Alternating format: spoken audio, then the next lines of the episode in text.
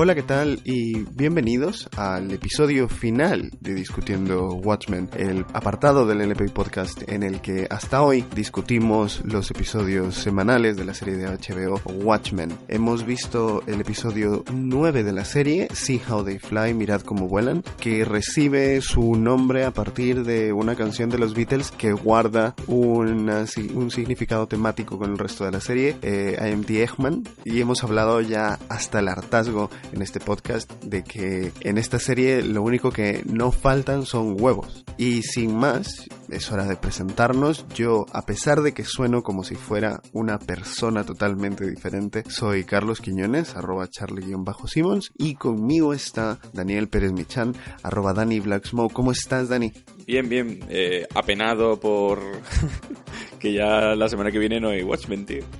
¿Qué, está pasando? Las cosas, las cosas nunca terminan, Dani. bueno, que ya, ah, ya hablaremos del, eh, al final de, nuestras esperanzas o lo que queremos para el devenir de la serie, si queremos que, que se acabe aquí, que termine, pero joder, por ahora mm, hay que reflexionar sobre todo lo que hemos visto porque vaya tela lo que ha hecho Lindelof y la Peñita.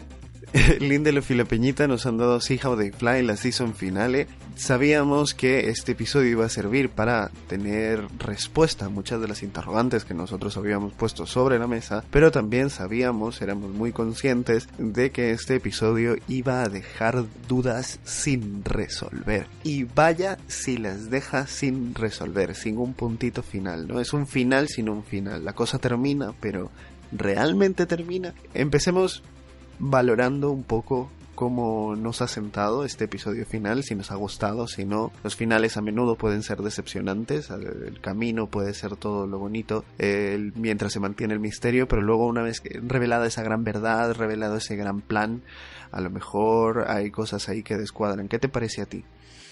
A ver, ¿cómo digo esto? Eh, es una pena que al menos para mí este episodio haya roto la racha de de calidad ascendente, ¿no? A, lo que, a la que nos estaba mal acostumbrando a la serie, porque realmente no era viable que esto siguiera así. Que, que, que no se me malinterpretes, que me ha parecido un buen episodio, que tiene un cierre magnífico, pero no sé. Como que me da la sensación que todo lo que había que contar ya se ha contado, ¿no? Que, esto, esto, queda más como un mero trámite narrativo, porque evidentemente lo que tú decías hay que responder a, a preguntas y hay que dar un final a la audiencia pero visto con retrospectiva, creo que todo lo que tiene que ofrecernos el equipo de Lindelof y, eso es, son los ocho episodios anteriores. También quizás con esto de teorizar tanto, intentar responder a las preguntas, al final cuando se revelan las cosas y que al final, como ya hablaremos, la mayoría de cosas las hemos acertado de una forma u otra, pues no sé, como que le resta impacto, ¿no? Supongo. Sí, sí, yo creo que pasa eso también. Mientras se puede también seguir el camino opuesto, ¿no? Tú tienes tus teorías y tienes tus expectativas y si la serie no las contenta, a lo mejor tú te quedas como, eh, vaya mierda de historia, simplemente porque no ha sido como yo me la esperaba, ¿no? Em, y hay un poco... Pero eso no me ha pasado, eh, perdón, pero eso no me ha pasado en los otros episodios, los que me iba nos iba sorprendiendo, aunque teorizáramos. Ah, no, sí, claro, pero es que tú y yo, por ejemplo, somos personas muy abiertas a ver este tipo de historias, o al menos ahora, en este momento, yo soy alguien muy abierto, yo ya he dicho hasta el cansancio también aquí, que a mí inicialmente la idea de una serie de Watchmen me repelía, ¿no? Por todo lo que, lo que había hecho DC previamente con la, con esta propiedad específica de Alan Moore. Pero el caso es que capítulo a capítulo a mí me da igual lo de acertar o no acertar. lo que me gusta es que las cosas tengan un sentido, que tengan una lógica dentro de su narrativa y que incluso si chirrían que me sean presentadas de una forma interesante, ¿no? Total. Y a mí lo que me pasa es un poco lo que te sucede a ti. Creo que el episodio anterior es uno de los episodios más bonitos que he visto en televisión reciente, el episodio del Doctor Manhattan. Y es cierto que este no se siente tan, es que no sé hasta qué punto decirlo, tan redondo, pero también incluye un par de cositas que a mí me chirrían, a mí particularmente me dejan un poco descolocado. Son Hmm. cosas que de las que ya hablé cuando vimos el episodio número 7. Eh, la que yo una de las cosas que más me fascina es cómo cada teoría que ha tenido algún flipado viendo esta serie en algún momento ha acertado de alguna manera u otra. Joder, pero es que el subreddit de Watchmen ha triunfado ¿eh? con esta serie. De una forma. Y, y, y si me lo permites, también nosotros dos. Que... Sí, porque se han cumplido se han cumplido muchas cosas que hemos que hemos dicho. que a ver, que lo que tú dices, que, que, las, que tampoco hay que verla con intención de. Esto no es una quiniela. Estamos aquí por otras cosas. Entonces, Esto no es a ver quién acierta más. Claro, o sea, yo no quiero yo no quiero que se que se cumpla punto por punto el guion que yo me he montado en mi cabeza. Claro, claro. Pero, ¿qué, ¿qué es lo que. ¿En qué apartado es lo que te chirría la cosa? ¿El tema narrativo en guion o, o, o en algo más? Eh, algunas decisiones eh, en las que se pone a personajes en ciertas situaciones en las que luego tienes que explicar eh, el origen de esos personajes. Por ejemplo, cómo se explica el, el origen de Lady True. Me parece apresurado en comparación a lo que hemos visto, ¿no? De, de la serie anteriormente. Sí, yo, yo sobre eso he leído que, que de lo que más eh, le preguntaron en las típicas entrevistas que hacen justo después del capítulo, eh, sale una, no sé en qué medio salió una entrevista que le habían hecho en exclusiva a Lindelof, ¿no? Y ahí le preguntaba que es lo que más se arrepiente de no haber conseguido meter en la serie, ¿no? Porque no le daba tiempo a más. Y decía que la historia de origen de Lady True, que, que, le hablaron mucho tiempo y está escrita probablemente y no han podido meterla porque no encajaba en ningún episodio, ¿no? Igual que decía también de, de- del personaje de Red Scare, eh, que tienen también su, su, su origen y tal, pero tampoco han podido meterlo en ningún lado. Es que me hace mucha gracia que esta serie también se ciña tan fuertemente a los nuevos episodios que tiene. A lo- a lo- he dicho nuevos, me refería a nueve episodios que tiene. Eh, nueve- Yo te he entendido. nueve episodios como los las viñetas que conforman una página entera, ¿no? En un, en un cómic.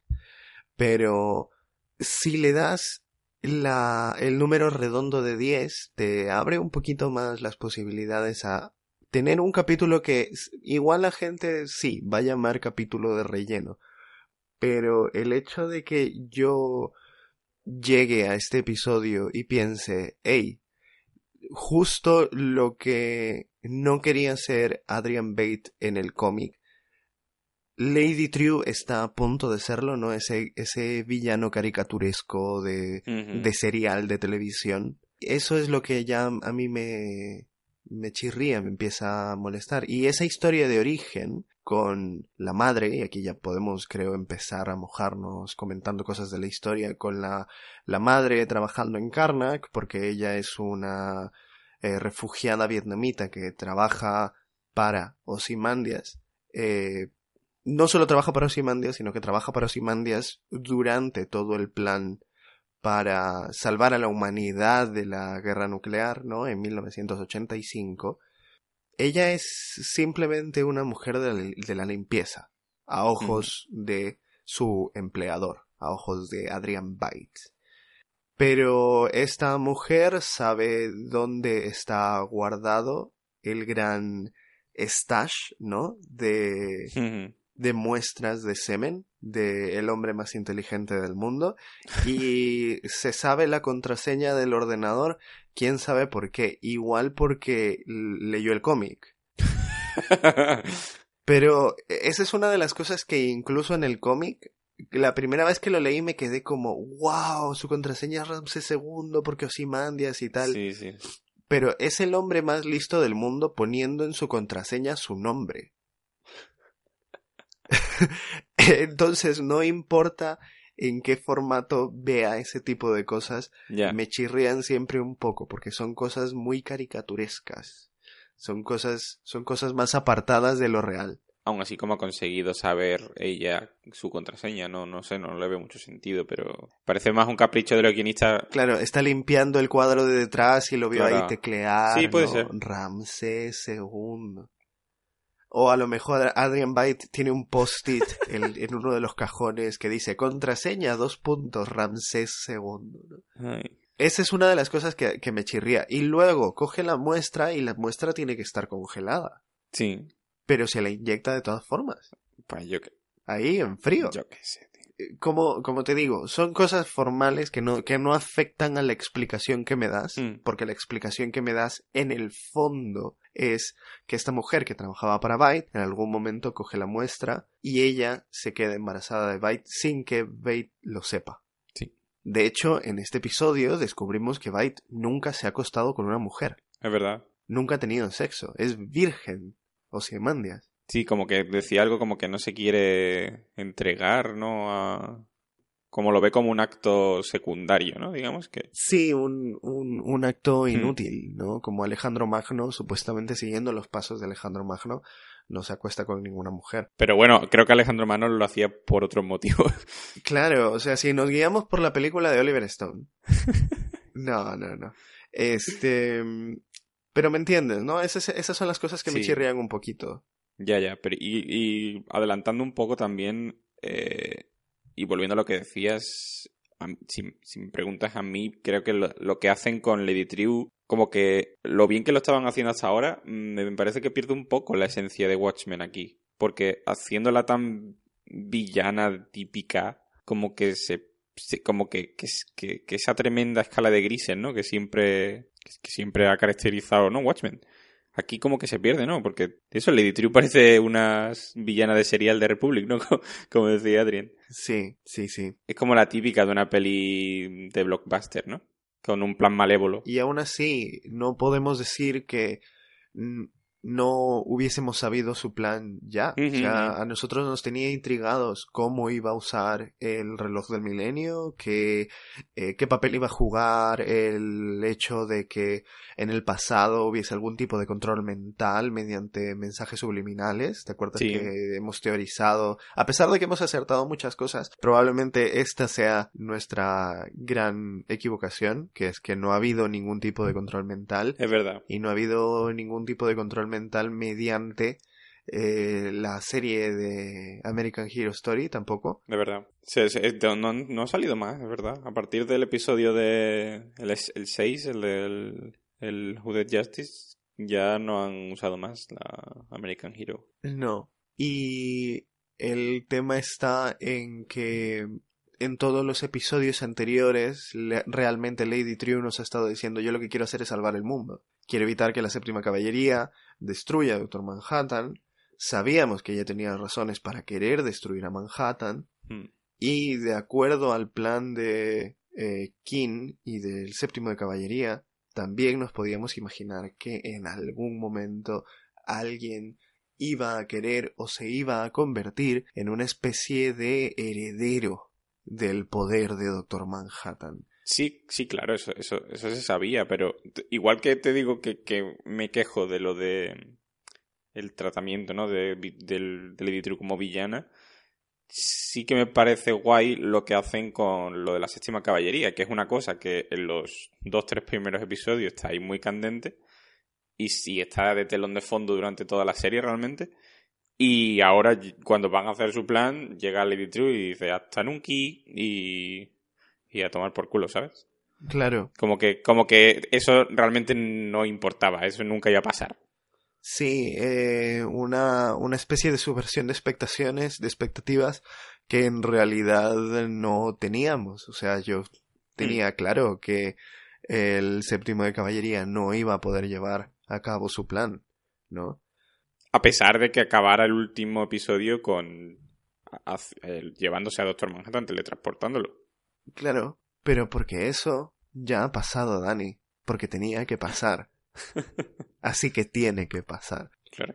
Pero, Dani, estamos. Es 17 de diciembre de 2019 y estamos los dos frente a un micrófono discutiendo el último episodio de, de Watchmen. Y hablando del plan de Lady Triu, eh, una de las grandes interrogantes del plan de Lady Triu era que ella quería a su padre presenciando el final de su gran proyecto. Hmm. Y el inicio de este episodio es eh, aquella explicación de, vale, durante toda la serie hemos estado viendo viñetas de Osimandias en la luna de Júpiter, Europa. ¿Cuándo va a mezclarse la historia de Osimandias con la historia de la Tierra? Anticipamos que el Save Me Thee podía ser Save Me Daughter de Sálvame hija, ¿no? Rescátame hija, aquella frase que escribe en la superficie de Europa.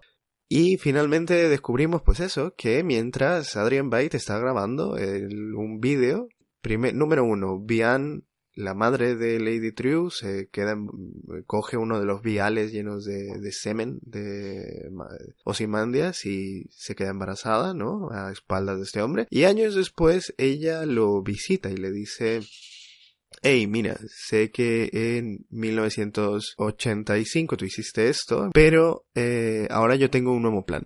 Yo tengo un nuevo plan y sé que sé que Doctor Manhattan no está en Marte, sé que Doctor Manhattan está en Europa, así que yo lo voy a traer aquí, le voy a quitar sus poderes, ¿vale? Porque soy así de guay y voy a hacer todo lo que él no ha hecho, pero bien podía haber hecho, porque ella está resentida con esa idea de que haya un Dios que de pronto nos abandonó. Hay una, hay una, eh, uno de los subtemas constantes es esa ausencia de un Dios que curiosamente. Y me sorprende. Sí, dime. Me sorprende por otro lado de que en ningún momento ella mencione lo de Vietnam. El tema de que Doctor Manhattan mm, arrasó con Vietnam, digamos, de una, de cierta, en cierta forma para conseguir la victoria de Estados Unidos. Algo que debería afectarle a Lady True por sus antepasados, digamos, ¿no? Por sus... Claro, por su madre. Su madre tiene todos estos, todos estos recuerdos de caminar hasta que los pies le arden, ¿no?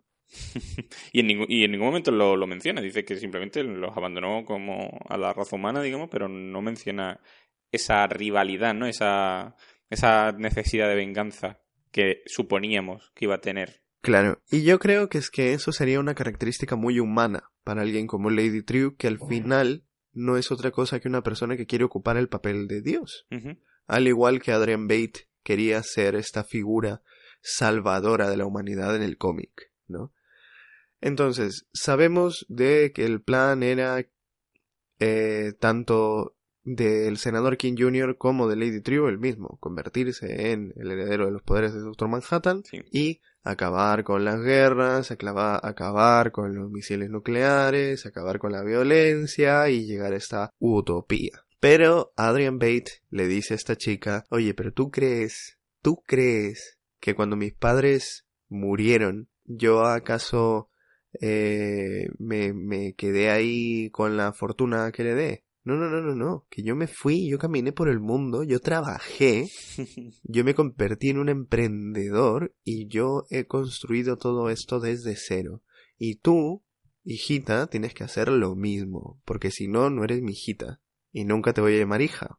Ya sabemos que el tiro le sale por la culata a Adrian Bate y se ve forzado, ¿no? A, a, doblarse, a doblar su voluntad simplemente para, para que esta mujer lo rescate en algún momento. Y vemos cómo Adrian Bate escapa de Europa, que no hemos hablado todavía de eso. Es verdad, tío, que nos hemos despedido de Mr. Phillips y Miss Crucians. Y bueno, de los, de los múltiples. De, de los múltiples clones que hay allí. Y no solo eso, sino que tenemos un duelo final entre héroe y villano, entre Dios y el diablo, por así decirlo, ¿no? Sí. Adrian Bate está en Europa para ser adorado por sus discípulos, adorado por Phillips y Cruikshanks, pero hay alguien que le mantiene al margen a pesar de hacer las cosas por amor, ¿no? Esta es una idea que en realidad a mí no se me ha ocurrido, pero la estoy robando de un amigo que me la comentó y fue como, Dios, es que todo esto tiene sentido, porque además, ya lo hemos dicho muchas veces, el subtexto religioso de muchas de las cosas que suceden en Watchmen es, es, bastante claro, es evidente. Eh, en las escenas en las que el senador King Jr. está a punto de convertirse en el eh, próximo Doctor Manhattan, por ejemplo, están ellos rodeados de aquella iglesia ficticia. es verdad. Entonces no hay plano en el que tú no veas la cruz detrás, ¿no? Mm. Es un momento religioso, es un momento de adoración. Y en el, en el plano de cuando le toca convertirse a Lady True también se ve eh, la cruz en, en plano. Sí, sí. Y bueno, ya sabemos lo, lo que les pasa luego, ¿no? Pero eh, este duelo final entre el guardián del juego y, y Adrian Byte. Adrian Byte está allí para ser adorado, hmm. pero este guardián del juego es como su Lucifer, ¿no? Es un, es un ser que quiere el amor de Byte y por lo tanto está dispuesto a convertirse en un hombre cruel bajo una máscara que lo mantenga a raya. Porque recordemos que eh, según sí, no, no creo que no, no se explicitó, pero creo que sí se sobreentiende de que el Guardián del Juego sí fue el primer. Mm, la primera creación, ¿no? De lo primero que hizo. El primer Phillips que hizo Doctor Manhattan. Y por lo tanto, puede que sea de los únicos que siguen vivos que sí que conoció Doctor Manhattan. Que no los hizo. No, no los sacó del lago eh, Adrien. Porque además. Eh, mm, creo que se sabe. No explícitamente, pero que este guardián del juego es la, eh, el primer Phillips, el que, que, vio a, Doctor Manhattan. El resto de, de los clones lo sacó Adrian del lago. Mm, porque sabemos que hubo una matanza y yo creo que ya no queda nadie que conociera a Doctor Manhattan, la verdad. Y, pero este sí que creo que puede que sea. Por eso también tiene esa rivalidad, porque conoce a otro ser superior, digamos. Sí, sí, sí, sí, yo no lo descarto, la verdad, para nada. Pero vemos ese duelo, ¿no? Esa despedida que intenta ser ah, conmovedora por parte de el guardián del coto de casa, el guardián del juego, el preocupado, ¿no? Por ser tan bien querido por su, por su maestro, por su dios. Hmm. Y le pregunta aquello de si fue un digno adversario, ¿no? Sí, y Ozymandias pues le dice nope. Pero, y se muere, y se muere habiendo visto que su amo no está contento con el papel que desempeñó él en, en esa gran obra de teatro, mm. eh, en ese gran patio de entretenimiento que tenía Ozymandias a su disposición gracias a Doctor Manhattan, ¿no? Y también le hace plantearse, ¿no? También el por qué le, le hacía llevar la máscara, ¿no? Y le responde como que las máscaras hacen crueles a los hombres, que es algo recurrente en toda la serie, que, ya sabemos que es como una tesis, ¿no? De lo superheroico. Y es, verdad, porque realmente el único que lleva máscara en, en Europa es el, es el que se porta, el que, el que tiene una actitud más, mm, no voy a decir maliciosa, pero sí no le ríe las gracias, ¿no? A Adrien, por así decirlo. Sí, sí, totalmente. Y que, no lo hemos hablado, pero mm, hay una referencia también el cómic el, cuando le dispara y para la bala, ¿no? Con la mano, que es algo muy, muy de Ozymandias. es algo muy de Ozymandias, sí. es que, claro, eh, en el cómic eh, me parece que es Dan el que le dice, eh, no vas a completar tu plan porque ¿qué pasa si te disparamos? y el Ozymandias le dice, bueno, entonces, entonces Dan, entonces yo, ya tendría que parar la bala, ¿no? Pero así como con una risita canalla, con una risita que dice jejejeje, eh, y al final uno de los eh, paneles más icónicos es eh, Adrian, Adrian Bate parando la bala de parando la bala de espectro de seda. Hmm. Pero finalmente llega una nave espacial al rescate de, de Ozymandias, tío, Europa. Sí, que sabemos que es de Lady True, claro. Claro, Lady True ha leído su mensaje eh, le ha mandado una, una, un special pod de estos, una cámara para que él pueda ser trasladado a la Tierra sano y salvo. Así que se mete allí. Y aquí es donde se cumple una de las, de las teorías en las que yo al principio no creía, pero ya te dije que por las cosas de cómo están editados los episodios, de algunos fundidos, eh, tú querías que... ¿Cómo? Que querías creer también en la teoría, ¿no? Como querías que fuera verdad. Quería, quería que fuera verdad. Eh, que, claro, sabemos ahora que Adrian Bate estaba encerrado en aquella, en aquella estatua que tenía del Lady True ahí en su, en su vivero, en la Torre del Milenio. Hmm. Lo que, pero tengo, yo tengo una duda porque no sé si es esa misma estatua o es otra, porque no me cuadra realmente las fechas. Como que esté ahí sin, no sé. ¿No te, ¿No te cuadran las fechas? Por cómo está planteado el capítulo. Por está. No, en el sentido de que por cómo está planteado el capítulo parece que es algo directo. como que, que en cuanto aterriza, lo, le quitan lo del oro y, ¿sabes? Ah, no, no, no, no. O sea, yo no me lo tomo así porque justo además antes de que veamos que a él lo sacan de esta, de esta crisálida, ya tienes el título que dice ahora, ¿no? El, título es el gran título que te pone en el contexto de, hey, que esto es lo que está sucediendo ahora. Mientras lo que ibas viendo antes, claro, claro, no es, no es, no es lineal completamente. Sí, sí, sí, sí. Y... Claro, el asunto es que lo sacan de su crisálida. Eh, Lady Triu le confiesa a Bian que es un clon de su madre. Adrian despierta y le piden que se cambie de ropa y lo primero que él hace es decir, pero ¿qué, qué hay de malo con lo que estoy vistiendo? Pero es que estás disfrazado como un puto payaso. estás disfrazado como un puto payaso, Adrián. Eh, Adrián, como si fuera Adri, ¿sabes? Adri.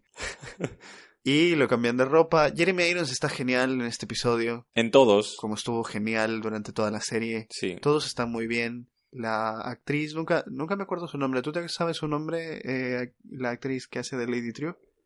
No, la verdad es que no, pero también lo hace increíble, sí. Está muy bien, porque eh, probablemente es el episodio como, el, como en el que tiene más presencia ella también. Hmm. ¿Sabes? Hay como mucho peso de la historia en sus hombros. Sí, pero estoy contigo en que es que lo de Jeremy Irons es otro nivel, tío. Es que ha tenido tan, tan poquito tiempo él para convencernos de que es quien es y de que es como es. Y, y, funciona muy, muy, muy bien. Es, es increíble. Y además, Además, sabiendo que todo lo de Adrian lo rodaron antes de rodar el resto de las cosas. Joder. Todo, lo que hicieron con Jeremy Irons lo, lo, rodaron antes, lo de la parte de Europa, creo al menos, y ya luego se fueron a rodar a, Estados Unidos, ¿no? Porque esto lo rodaron en Inglaterra, creo. Ajá. Pues eh, Jeremy Irons aterriza Jeremy Irons eh, se entera ya del plan de Lady True y se entera que de hecho la, la, la chica esta, la loca que, que proclamó ser su hija, que ha construido una máquina con la que es posible convertirse en el Doctor Manhattan.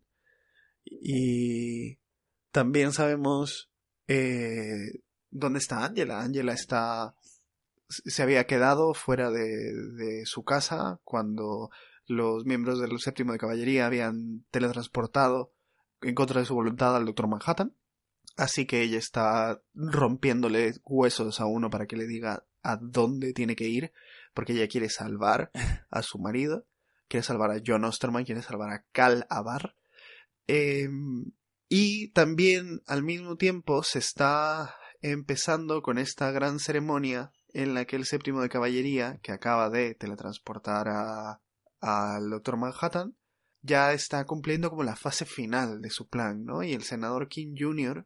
está recibiendo un montón de miembros de Cíclope. Sí, como la, la cúpula, ¿no? La, todos los jefazos. Sí. Los recibe allí para tener audiencia, ¿no? Y tener un público, porque claro, él ahora se va a convertir en este dios que va a llevar a cabo los planes más oscuros de el de Cíclope, del KKK, del séptimo de caballería, como le quieras llamar, porque al final todos son supremacistas blancos, ¿no? Incluyendo su padre. Esa escena, en la, en la, escena en la que aparece King Senior, me ha recordado a cuando aparece Nixon en el cómic. Hmm, sí, es verdad. Porque, claro, porque en el cómic eh, la tensión nuclear ya ha llegado a un punto en el que la guerra se supone que es inevitable, ¿no? Y hay una serie de paneles en las que ves a Nixon yendo a un búnker. Y me ha recordado, no sé por qué, a eso, ¿no? El hecho de ser transportado por toda una caravana de transporte oficial, ¿sabes? de político, political representative American, ¿sabes? Y de pronto bajando para estar en un sitio secreto que en teoría debería ser como un búnker, ¿no? Y al final, ¿qué le pasa, tío, a, a King Jr.? Bueno, pues que se mete en su capsulita para convertirse en Doctor Manhattan y coincide justo que cuando se está en pleno proceso eh, entra Lady Triu con su pandilla y le hace papilla. Madre mía, en la rima. Y sí, y vemos que el senador King eh, es todo líquido, es todo vísceras y sangre. Sí. Y bueno, y a la vez que pasa eso, eh, Lady Triu pues se carga lo que ya hemos dicho, se elimina muy rápido a, todos los racistas estos. Y los mata con uno, los, los, mata como con unos láseres. Sí, eh, cumpliendo por otro lado la voluntad de, de, Will, ¿no? Porque es lo que él quería, a cambio de, de Doctor Manhattan, que, es lo que quería Lady True. Sí, en teoría esta era la, la parte que Lady True le, le prometió, ¿no? A Will. De hecho, ella empieza a leer como una carta, como un comunicado que ha escrito el propio Will y les está culpando, ¿no? De, hmm. de todo lo que, lo que sufrieron los antepasados afroamericanos en Estados Unidos y en especial en la zona en la que ellos están, porque se teletransportan. O sea, en el momento en el que en el que King Jr. se mete en la cápsula, se teletransporta, teletransportan una serie de elementos a la calle en la que está en la cabina aquella de teléfono con la que hemos visto a Lori tratar de hablar con el doctor Manhattan, que ella, claro, ella creía que estaba en, en Marte para contarle el, el chistecito. el episodio del chistecito. Eh, eh, tío, que me parece eh, increíble que no hayamos hablado todavía también de esto. Ya por, fin pudimos ver a Looking Glass otra vez. Es, cierto, es cierto que, evidentemente, como todos dijimos, iba a estar infiltrado en la séptima caballería. Primero porque sabía dónde estaba y segundo porque sobraba una máscara de Rorschach en el asalto de su casa. Y si sumabas uno más uno, pues... Pero a mí lo que me parece increíble es que hablando con él nos hayan dado cuenta de que no era quien se suponía que tenía que ser debajo de esa máscara. ya, ya, ya, ya. Hay, que ser, hay que ser Que por cierto, me, has hecho recordar que no hemos hablado de... que, que hablamos bastante, hemos hablado bastante en estos podcasts del tema de la Noche Blanca, de por qué sabían lo del Doctor Manhattan, ¿no? Y al, yo en el último decía directamente de que era Jude, uno de los asaltantes, y al final se descubre que no que simplemente fue un, uno, uno cualquiera de la, de la séptima, del sistema de caballería, que fue el que se dio cuenta de, de que, que, algo, algo había pasado porque de repente de estar en Tulsa, Oklahoma, estaba en Nuevo México. Sí, lo, lo mandaron a Gila, ¿no? En Nuevo México. Hmm. Eh, y, y a mí me, me hace mucha gracia, me causa mucha gracia todo el rollo de Kim, ¿sabes? Eh, diciéndole a este grupo de personas, hey, yo estoy listo para, convertir, para convertirme en vuestro Dios. Sí, sí, Yo voy a hacer el sacrificio enorme, porque es un sacrificio enorme de asumir el poder, ¿no? Y convertirme en este Dios. Pero su plan está destinado a fallar porque toda la tecnología que han usado para crear aquella prisión ah, de Doctor Manhattan es tecnología de que le han robado a Lady True. Y Lady True ha anticipado lo que el séptimo de caballería podía hacer y por lo tanto les ha dejado robarle todo eso, ¿no? Al final es parte del plan suyo para que no sospechen de ella. Hmm, exactamente, sí, sí. Eh, la propia Angela dice que os creéis que ella no lo, no lo sabía, ¿sabes? Que, que es claro que os ha dejado robar. Claro, y entonces tenemos por un lado a Angela tratando de encontrar dónde está Doctor Manhattan, la vemos llegar también al, mm. al sitio y cargarse a los dos que están guardando la entrada. Vemos al, al núcleo de la organización secreta Cíclope morir a manos de Lady True, pero claro, y vemos a Looking Glass también volver, pero Looking Glass está allí con alguien más y está con la secuestrada estrella, que está con con Silver Spectre. Eh, Silk Spectre está con Lori, Lori Blake, que se reencuentra con Adrian Bates. Bueno, pero antes se reencuentra con, joder, con John, con Doctor Manhattan. Sí, sí, ella reconoce a John. Aunque probablemente él no, él no esté como para recordar nada, en plan de decir, saludarle, ¿sabes? No, no es el mejor momento. No, claro, como él está en una prisión que no le permite a él estar bien con sus poderes. Él está confundido, está perdido, mm. es, es, como un animal encerrado, ¿no? Es un león en una jaula, pero como si un león no pudiese ni siquiera rugir. Y empieza a, a decir cosas de dónde está y vemos que está saltando en su propia línea temporal, el doctor Manhattan, todo el rato, ¿no? No está totalmente presente en ese momento. Sí, a- a- a- es como que le anula, ¿no? Los sentidos, la conciencia que, que le mantenía como cuerdo, digamos. Es- esa, esa jaula. Sí, y le vemos hablarle a Janie, su primera novia. Le vemos repetir varias eh, líneas de diálogo que había tenido en el cómic.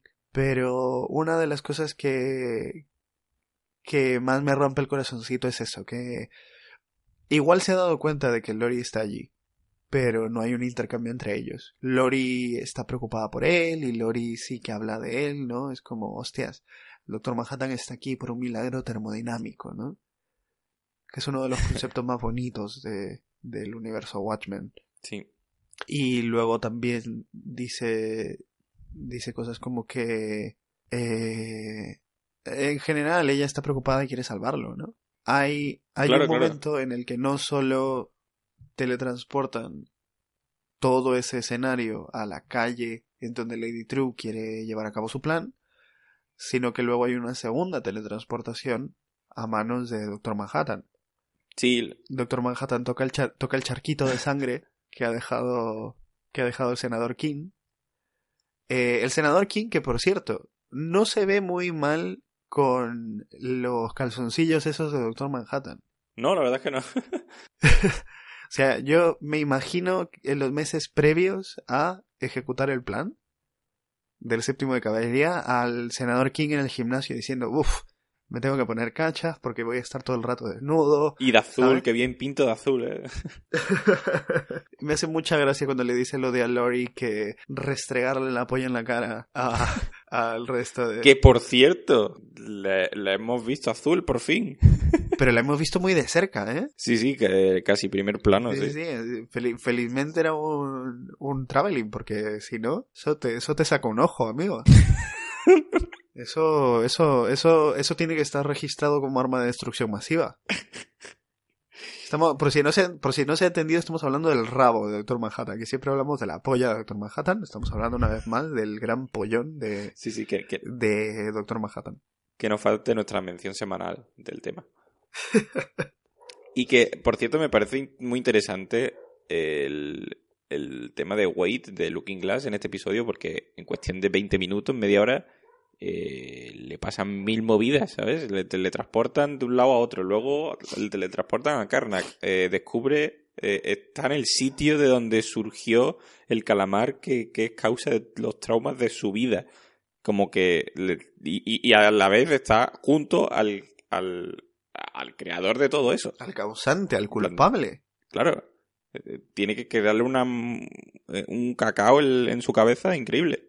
Y no solo eso, sino que luego se entera también que, que, que Lori, la gente del FBI, la que lo estaba mandoneando, lo sabía desde un principio también. Es cierto, sí, sí, sí, sí. Y que probablemente ya adelantándonos, eh, no creo que consigan meter en la cárcel a Adrian.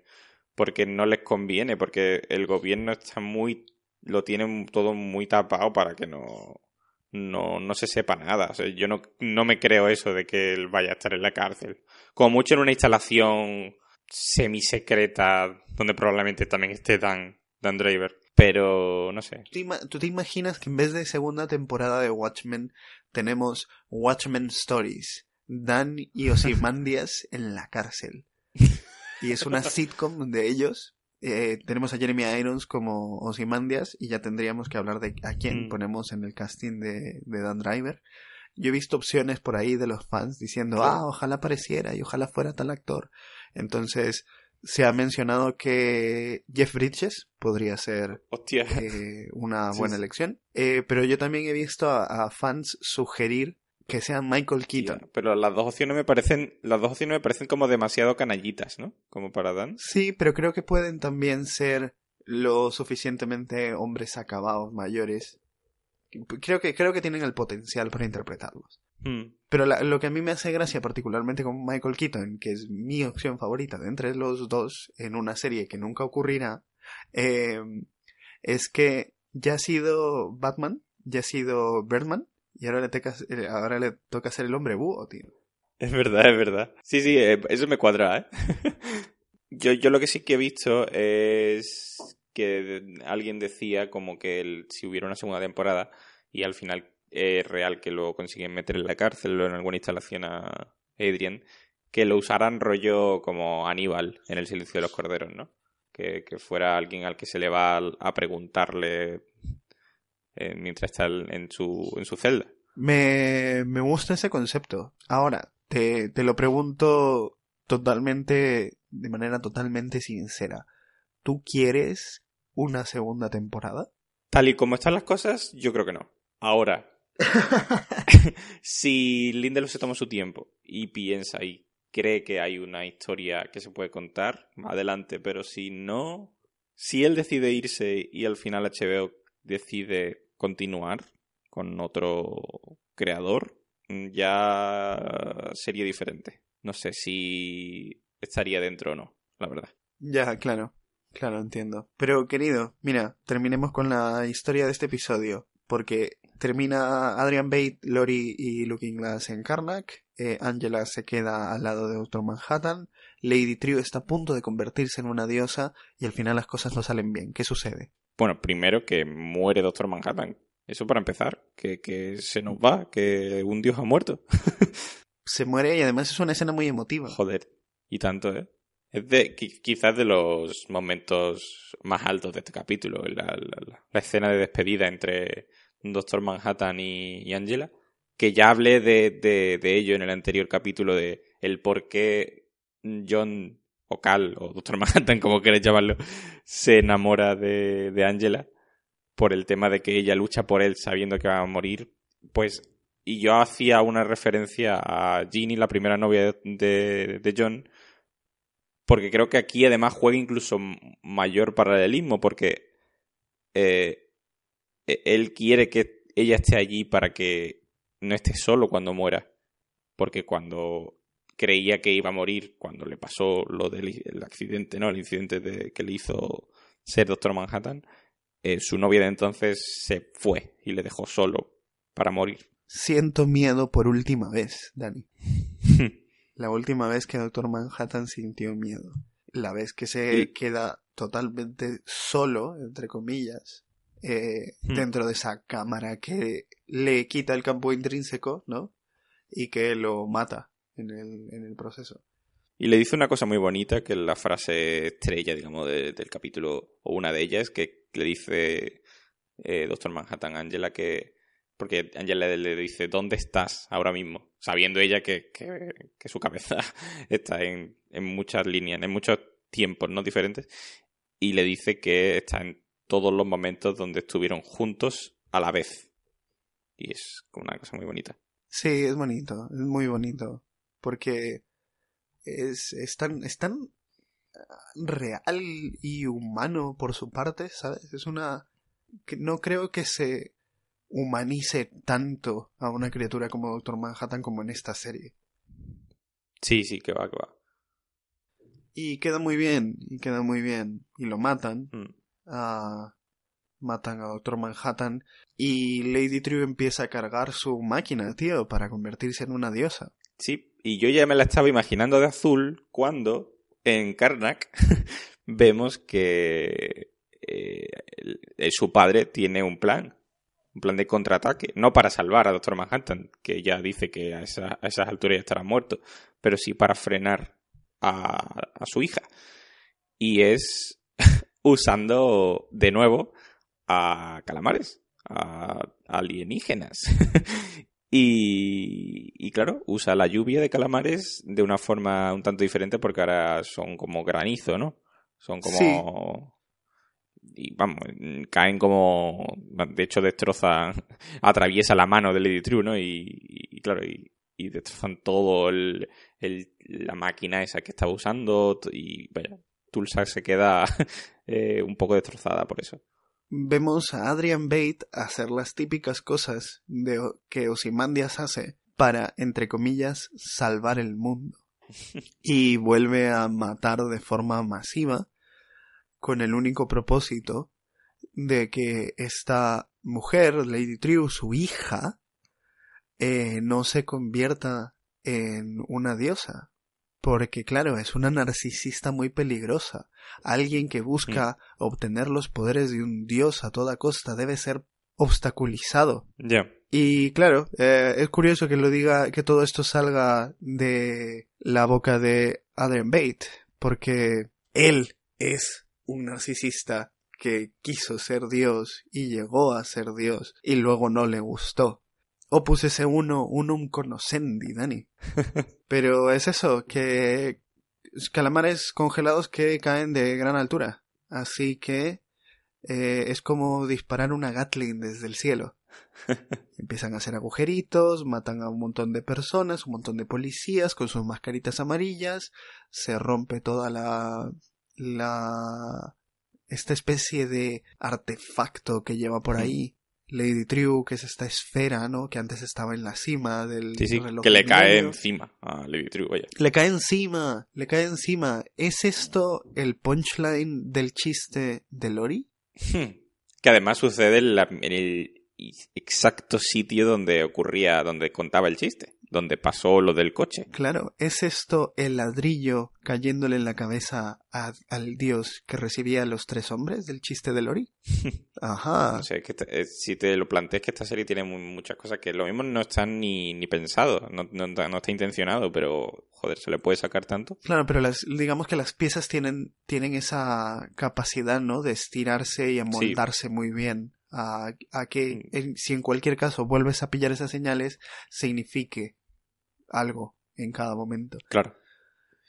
Yo, yo si me permites, eh, antes de ya cerrar y terminar lo que, lo que nos queda de trama, digamos, eh, para, acá, para dejar ya a un lado lo negativo, quiero ya decir esto y ya continuamos con, con el final, ¿no? Pero hay una cosa que no, me- no puedo no callarme, que es una cosa que me pasa con este capítulo, desde el punto de vista de la dirección, porque me parece probablemente el más planillo de todos, como muy de serie de mediados de los 2000, principios de esta década. Como tiene esa estética, ¿no? Que si- en plan, sin irnos, muy, sin irnos muy lejos, el director de este capítulo, que se llama Frederick Iotouye, ha dirigido capítulos de Fringe, Person of Interest, que bueno, en plan, eran, eran buenas en lo suyo, pero no destacaban precisamente por su, por su realización, ¿no? Y no sé eso, no, no sé qué te parece a ti, pero a mí es que este, este capítulo como me parece como no, no, no, no aporta muchas ideas, más allá de lo que hemos dicho de, de, la, de la cruz esta dentro de los planos de, de Kino o Lady True, pero no sé, no, no me aporta mucho. Mientras que los otros sí que había ciertas cosas en cada uno, que, que, que guay. Pero aquí, no sé. No... Sí, no, ideas, ideas visuales hay muy pocas eh, que realmente destaquen en comparación al resto de episodios sobre todo. Eh, y es que venimos, venimos de un episodio muy bien hecho también. Ya, también es eso. Bueno, de muchos episodios muy bien hechos. Sí, sí, sí, sí. Es cierto que, a ver, lo veas por donde lo veas, este episodio se siente como, oye, qué bien ha terminado, pero al mismo tiempo como, "Hmm, no me esperaba que terminase tan normal. Claro. Y, y tampoco quiero ponerme pesado con esto porque pa- parece que no me ha gustado el capítulo y, y no es verdad. Pero es que, joder, en serio eran, e- era necesario tanta exposición, tanta explicación. De verdad la gente que ha llegado hasta el capítulo 9 hay que recordarle mediante injertos feos lo de los huevos de Angela en el capítulo anterior, lo de los cuerpos de Bait en Europa. Eh, ¿De verdad hace falta eso? ¿De, ver- ¿De verdad estamos en... no sé? mm, es una serie de HBO, ¿no? Se supone que, joder, la, la audiencia es adulta, ¿no? Es cierto que se siente bastante mm, redundante en muchas escenas. Eh, lo puedo entender en una escena como en la que el Doctor Manhattan está a punto de morir y le dice estoy en cada momento en el que estuvimos juntos todos al mismo tiempo. Porque Sí, sí, eso sí eso le, sentido, da, claro. le da fuerza y le da énfasis ¿no? a lo que estás diciendo. Pero cuando buscas aclarar exactamente qué es lo que está explicando un personaje, porque no lo vas a entender mediante diálogo, tienes que verlo. Hmm. Eso ya me parece un poco... Meh. Ahora, hablando del tema expositivo, ya no solo de todos esos insertos, que a mí me parecen un, una desfachatez, vaya, o sea, me parecen muy guachafos. Es una palabra peruana, me parecen muy cutres. la cosa es que eh, a mí la relectura del cómic me ha llevado a darme cuenta que los últimos capítulos del cómic son excesivamente expositivos, pero son todo conversaciones. En ningún momento hay una especie de flashback. O bueno, sí, sobre todo la, la historia de origen de Adrian, ¿no? Y de todo su plan. Pero la exposición está allí. Y en el cómic se parece soportar mejor, ¿no? A mí tampoco me gusta mucho que se explique todo línea por línea en el cómic, porque una vez que lo dejas explicado línea por línea ya le pones límites a la interpretación que yo puedo haber tenido de tu personaje que me has dejado ver que es multidimensional, ¿no? Pero es cierto que en la serie, por ejemplo, en justo en una escena posterior a ya el plan de Lady True ha fallado, eh, Adrian Bate eh, acaba de salvar nuevamente al mundo y Angela tiene que correr al cine eh, en donde están sus hijos y donde está su abuelo. Al cine donde empezó la serie. Al cine donde empezó la serie, el mismo cine de Tulsa. Claro, como cerrar el círculo un poco. Cerrar el círculo y tener esta conversación con su pasado. Y en esa conversación eh, es la primera vez que Will tiene la oportunidad de decirle de primera mano un montón de cosas a Angela, ¿no? Sus secretos, sus emociones y demás. Pero se vuelve a recordar constantemente ah, sí, yo estuve aquí, yo vi la película de Buzz Reeves, y cuando vi la película de Buzz Reeves dije, yo también me voy a poner una máscara, y yo soy Judith Justice. Hemos visto un episodio entero con todas esas imágenes. Sí, y de hecho, eh, para. Eh, siguiendo con lo positivo, cuando ella le dice, sí, yo, yo he vivido eso, hay otro injerto de, de ella en el capítulo 6 siendo su abuelo. Sí, o sea, por... En blanco y negro y todo el rollo. O sea, que ha, cogido una escena de ese capítulo, simplemente. Claro, ¿por qué? ¿Sabes? Una, una conversación normal entre dos personas puede ser emotiva sin que me estés recordando momentos traumáticos todo el rato. ¿Sabes? Visualmente. Pero que eso no nos nuble, eso no nos nuble el hecho de que la conversación es muy potente. Todas las, ideas. Eso sí. Es como el, cierre de, el cierre de tesis, ¿no? De todo lo que se venía hablando. Las heridas, las heridas del pasado, las heridas de nuestros abuelos, el legado, hmm. la identidad. Y, Claro, las máscaras, ¿no? Lo, de que no se puede curar heridas bajo una máscara, ¿no? Que necesitan aire. como que, que, también lo decía, ¿no? En el, en lo de Europa, ¿no? Con, con, el guardián, es eso, que la, la, aquí como que rompe con toda esa necesidad de ponerse máscaras. De hecho, cuando salen del cine, si te das cuenta, ya nadie lleva máscaras. Tanto eh, redes que como Pirate Genie, nadie lleva máscaras ya. Es como que se ha roto eso, ya, ya no necesitan ocultar su identidad. Es que no pueden sanar si todavía las llevan, porque la máscara es una forma no de guardar el dolor, de guardar ese rencor, de almacenarlo, de que sea como la potencia, ¿no? De, de el, combustible que mueve a los vigilantes. Y tú ya lo adelantabas, hmm. pero después de salvar el mundo esta vez, después de salvar el día, Adrian Bate tiene que volver en algún momento o ayudar a volver a Lori y a Looking Glass a la civilización. Pero Lori tiene una idea diferente. Lori lo quiere arrestar porque evidentemente él es culpable de haber matado a tres millones de personas. Según él, no tienen pruebas.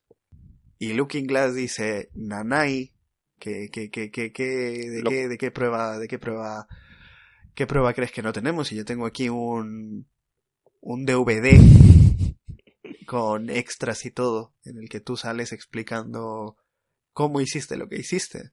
Sí, pero se lo está contando a Robert Redford, el presidente, y no creo que le interese saber al público que el presidente lo sabía desde hace más de 25 años, ¿no? Claro, y es lo que le responde, ¿no? Simandia le dice, ¿qué va, ¿qué va a pasar? Que ahora el FBI va a arrestar al presidente. Claro, claro. Y Lori le dice, ¿por qué no? Esto es una de las cosas también que, evidentemente, a ver, Watchmen es una serie del cómic, eh, Watchmen es una serie de que lidia con heridas históricas, eh, pasado, ¿no? Eh, holocaustos raciales, pero también habla mucho de la actualidad estadounidense. Entonces no se puede evitar pensar que esto también es una, una especie de comentario en la actualidad política estadounidense, ¿no? El, FBI investigando a Trump. Total. Sí, como que es una, es una cosa que hace cuando salió el cómic, una cosa que ni se planteaba, ¿no? El hecho de, a pesar de que existía la figura de Nixon y que, que, que, hizo cosas como para que le, arrestaran, eh, no, no, es una, no es una conversación que se tuviera tan a menudo en, en, abierto en, dentro de la sociedad estadounidense. el, presidente era como un dios, ¿no? Que no se podía tocar. Claro, el, o sea, digamos, Watergate es una especie de pérdida de inocencia mm. de, de, la, de la política en general, ¿no? Esta, estas figuras que siempre fueron decentes de pronto se graban en habitaciones diciendo cosas que son reprochables y algunas de ellas ilegales, ¿no? Eh, y llegamos al final, Dani. Llegamos al final. Digo, a la piscinita. Volvemos a la piscina. ¿Te acuerdas que nosotros teorizábamos por qué era importante la piscina? sí. Tan, tan importante que es el, salen en el último plano de la serie. Ah, y, y, y, yo creo que tú también lo clavaste con esa idea de, aunque tú tenías, tú tenías una, una imagen diferente, tú, tú, tenías la imagen de Osimandias plantando un pie sobre la tierra al llegar. Es cierto, es verdad, verdad. Y al final vemos un pie, así que, bueno. Claro, esta es la imagen de un pie, tío. Así que bueno. es la imagen de un pie tratando de pisar el agua y no sabemos si el huevo que encuentra Angela en su cocina. Que por cierto, eh, yo ahí tampoco acerté del todo, pero dije que iba un huevo, pero un huevo azul. Quizás ahí me pasé de ¿sabes? De pero... Claro, porque la serie quiere dejarlo ambiguo y entonces tú dijiste, no, no, no, no, va a haber un huevo azul. Claro, es que la serie no te da una respuesta, la serie no te da una, una respuesta clara sobre si los poderes de verdad esto, estaban allí. Hmm. O sea, yo, yo prefiero creer que sí. Que además, cuando creo que cuando va, si no recuerdo mal, cuando va a tomar, cuando ve el huevo, sale de nuevo la escena en el, del capítulo anterior, ¿no? En el que le explica lo del huevo, Doctor Manhattan, como otra vez volviendo sí, cuando se encuentra los huevos rotos, recuerda también al Doctor Manhattan haciendo melet, el en la tortilla, y es como, mira, no. No, no, no, no me hagas esto otra vez, joder. Bueno, yo te quiero plantear una pregunta. Dime. ¿Para ti tiene sentido, sabiendo, Angela, lo que supone ser Doctor Manhattan y tener los poderes y esa.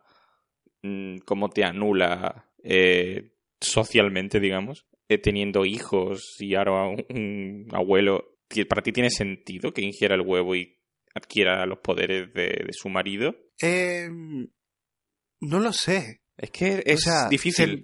sentido desde su punto de vista es difícil saberlo. Porque a pesar de que Angela es uno de los personajes que más conocemos en la serie, eh, tampoco sé si ella cree que el Doctor Manhattan es alguien necesario, ¿sabes? Que exista alguien como el Doctor Manhattan.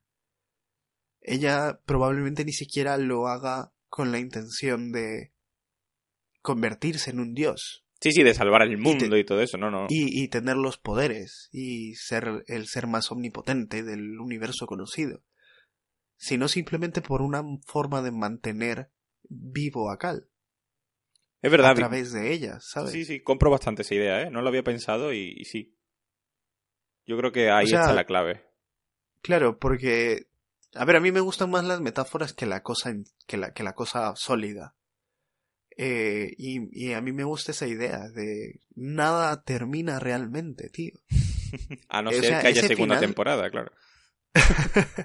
o sea, ese final de la serie para mí es la forma que tiene Lindelof de volver a decir esto termina pero no termina. Hmm. Que también eh, llevan, llegando al último plano, el del pie en la piscina, yo no tengo ninguna duda. Esto no es un final abierto, simplemente que es una forma, es la forma favorita que tiene de cerrar Lindelof siempre sus cosas pero yo creo que para el espectador no hay duda de que realmente sí que adquiere los poderes. Tú imagínate que la primera escena del primer episodio de la segunda temporada de Watchmen, nuestra hipotética segunda temporada de Watchmen, es Angela pisando el agua, cayéndose en la piscina y diciendo ¡Motherfucker! sí, sí, sí, sí. Y, y ya está. Y, y ya está. Esa es la segunda temporada. ¿Te imaginas? Esa es la segunda temporada, ya está. La segunda temporada es un clip de 20 segundos. Y así es como llegamos al final. Así es como llegamos al final de esta serie, al final de este de este mini podcast dentro de nuestro LP Que podcast. se acabó, tío, que se acabó Eh, Watchmen. nos quedamos sin Watchmen, nos quedamos un poquito, un poquito huérfanos, la verdad. O sea, ¿qué vamos a seguir de ahora en adelante, semana a semana? Va a ser raro ahora no, no tener esta rutina, ¿no? De grabar cada semana, pasarnos una... De discutir, ma- pasarnos, pasarnos enlaces de teorías, memes, imágenes. Uy, mira, pollas azules. No sé, eh, ha sido un, un par de meses, ¿no? Porque esto creo que empezó en octubre, ha sido un par de meses intensos y bastante guays y de que el valor que tiene, ya lo hablamos, pero el valor que tiene la televisión semanal, que sigue vigente en 2019, a pesar de que cuando se acabó Juego de Tronos ya decían que iba a ser la última serie semanal y tal. Y no, amigos, esto sigue. y yo, yo, yo la verdad es que estoy muy a favor de este, de este, de este formato y ojalá que, que siga a pesar de que abunden las plataformas de streaming que, que sacan todo del tirón. Pero bueno, ¿qué se le va a hacer? Yo no esperaba de todo esto encariñarme tanto con esta serie, encariñarme tanto con el trabajo que Lindelof y todo el equipo de guionistas y directores han puesto. Eh, no. Aún que me esperaba que el nivel actoral estuviese muy arriba, tampoco me esperaba que se mantuviese a tan buen nivel.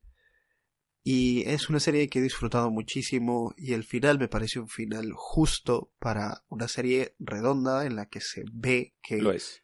que, ese, que ese cariño y ese eh, cuidado por el material original también se ha tenido siempre en cuenta. ¿no?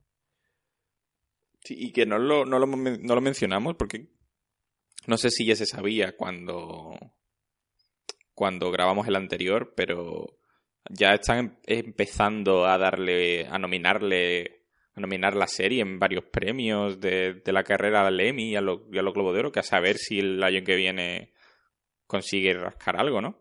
Y ahí estaremos apoyando. Seguro, seguro que sí, seguro que sí. Algún episodio se tiene que llevar un Emmy. El episodio de Doctor Manhattan es difícil de superar, la verdad. Y puede que no haya segunda temporada, pero si en algún momento llega la noticia de que vuelve Regina King, vuelve Angela Abar, vuelve Angela Abar que ya está manjanatizada, por así decirlo, nosotros estaremos esperando con mucha emoción ver por dónde nos lleva esa vez quien esté a los mandos del, del carro de la segunda temporada o de la nueva serie Sí, total. para seguir eh, viendo cómo continúa esta historia eh, otra vez reunidos alrededor de un micrófono casi con fervor religioso si se puede decir casi con admiración religiosa porque esto este episodio llega a un final pero nada nunca termina Dani es que yo me quedo con eso nada nunca termina Nada, nada.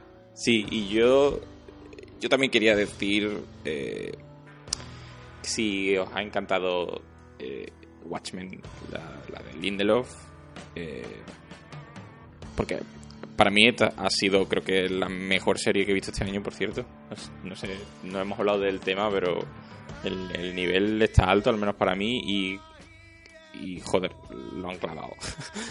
A pesar de que hemos dicho como creo que ha sido el episodio en el que más cosas negativas hemos dicho, aún así nos ha gustado y eso no rompe los ocho magníficos anteriores. Pero lo que iba, que si os ha encantado esta serie, por favor, por favor, id a ver The Leftovers, que creo que incluso me parece más redonda que esta.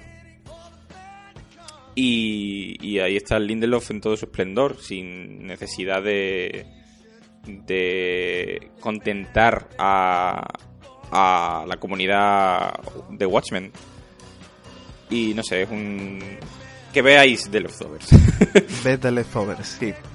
Pero bueno, con nosotros ya no será hasta la próxima semana. Con nosotros será hasta que, si estáis suscritos a este podcast, os llegue una alerta en el móvil ¿eh? Y os digan, eh, que estos tarados han vuelto a subir un programa. ¿Vale? Así que hasta la próxima. Hasta la próxima y ojalá sea prontito. Cuidaos mucho. Chao, chao. Adiós.